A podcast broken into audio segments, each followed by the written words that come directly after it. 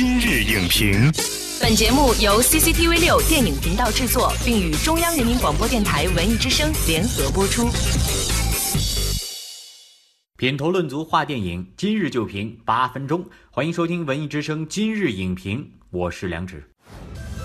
他们是变形金刚的同门师妹，首次攻占国内大银幕。这六匹五彩斑斓的小马间，看似低龄化的剧情设置，却引发了一轮关于女性情商培养、闺蜜情感问题的热议。本期今日影评特邀情感作家苏秦为您解析《小马宝莉大电影》。献给女孩们的友谊指南。欢迎苏秦老师做客今日影评。啊，主持人好，大家好。深受家长和孩子喜爱的小马宝莉呢，算是变形金刚的妹妹啊。他们同属美国著名的玩具厂商孩之宝家族。这个特别针对女孩的群体创造的卡通 IP 动画片已经连播七季。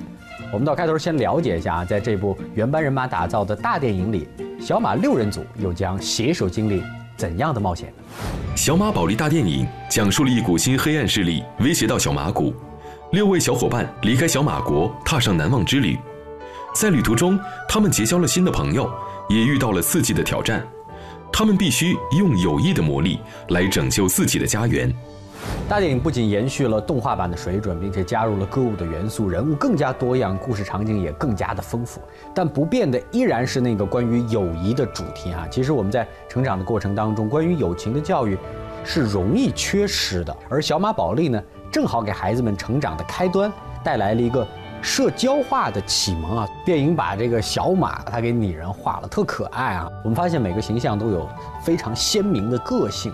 为什么说这样组成的这种小团队哈，它是比较稳固的？他每一个小马，就是每一个女孩子，她们的性格都不一样，对吧？像那个紫月就属于特别仗义，是，然后特别女汉子型的，对，也有那种像柔柔一样特别柔弱的小妹妹型的，也有那个像珍奇一样的，就属于那种特别爱美，就女神范儿。然后也有像那个碧琪那样的，就是一个开心果。我一直形容说，闺蜜是最亲密的敌人，她们会互相之间有那种。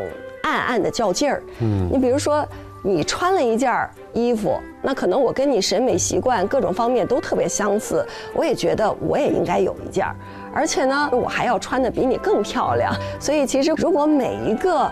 人身上每一个女孩身上，你的特质都是别人不具备，并且没有办法取代的。那这样的闺蜜团体是最稳固的。而且我们也发现，每个闺蜜的这个小团体里都有这么一个，就像老大一样啊。嗯。就像我们刚才说到的这个子月啊，您觉得这样的人是不是她更需要和别人相处的这种尺寸的这种把握？其实这种老大型的人物吧。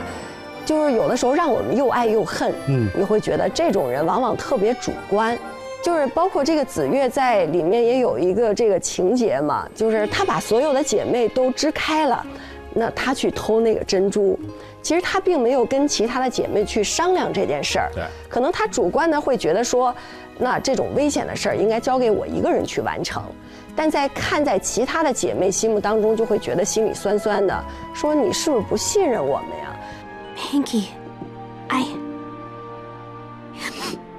I just can't talk to you right now.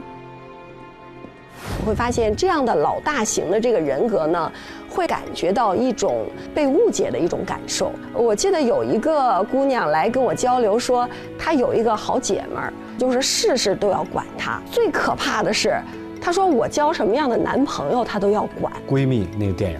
薛凯琪的那个角色，对，这《小时代》里也有顾里，对。但你往往发现，这种老大型人格的闺蜜，隐含的是内心的一种不自信。您说的很对，你说七月与安生，对吧？对，是。刚开始的时候觉得七月什么都有，后来就从那个男孩出现以后，嗯，就开始发现，慢慢的好像这天平有点翻转。就连七月自己的心里都觉得我什么都比你强，是吧？嗯，我给了你那么多东西。所以其实我们经常会说，这个女孩子啊，在这个闺蜜的社团当中，一定要遇到几件事儿，然后受几次打击，要是还能够坚定的结合在一起，那我觉得这样的闺蜜是真的有更长远的未来的。Hinky, you all came back. I'm so sorry. I was wrong to. I'm sorry too. 这个小马宝莉的大电影呢，我们表面上说是给学龄前的女童准备的，但确实很多的这个成年人啊，相信也会被里面这些可爱的画风所隐藏的丰富的内涵而打动。除了对它里面的教育意义感染之外，还有什么样的感受？它会让我完全的回到一个无灵感的阶段。其实我们现在其实大家都会讨论很多的，比如说规则、技巧，嗯，但是如果你真的是好朋友相处的时候，你是没有年龄、没有任何的技巧的。您讲的这正好，我特想问您的闺蜜之间关于这个界限的把握，是不是说，呃，要掌握好这个度？你之间呢，你可以陪伴，可以聊天，可以互相的慰藉，但是至少在私生活方面，尽量的去少触及。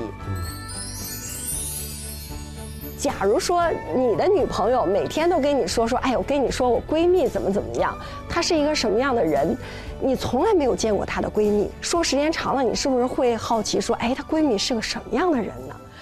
其实好奇心有的时候会产生这个新鲜感。我们现在有很多的这个男朋友和闺蜜见面之后啊，都有一种相见恨晚的感觉，就是因为你在中间当一个桥梁，互相传话。该聊的聊，不该聊的别老聊。对，所以我觉得第二点的话，其实在金钱方面要有所度。就是在跟闺蜜相处的时候，有时候这个钱往往谈不清楚。她来你这儿住，她不会提房租的问题。对，她说那个吃饭没关系，她说你吃什么我就吃什么。出门跟你逛街，她会把钱包交给你。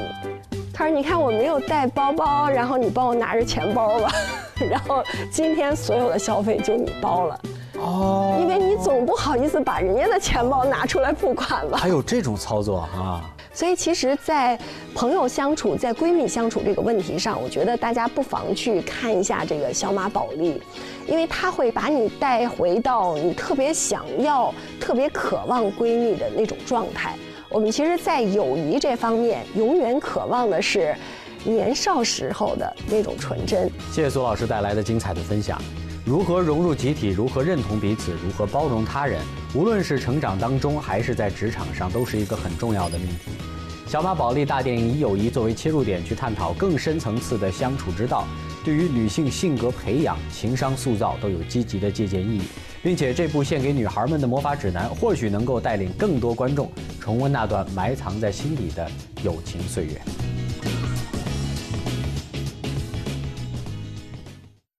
本栏目视频内容，请关注 CCTV 六电影频道，周一到周五每晚十点档《今日影评》。